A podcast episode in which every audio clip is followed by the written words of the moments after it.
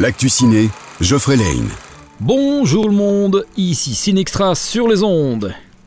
Qu'avons-nous prévu comme nouveauté cette semaine?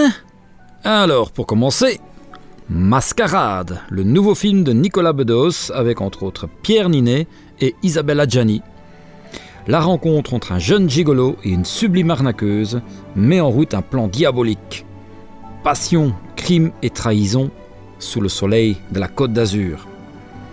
Également cette semaine, et c'est de saison, un nouveau film d'horreur, La proie du diable, dans lequel on suit Anne, une nonne au Vatican, qui voit les démons, littéralement, de son passé ressurgir et devra y faire face. Frisson et sursaut en prévision. Une très bonne semaine à tous et à bientôt sur Peps Radio. L'actu ciné vous a été offert par le Ciné Extra à Bastogne.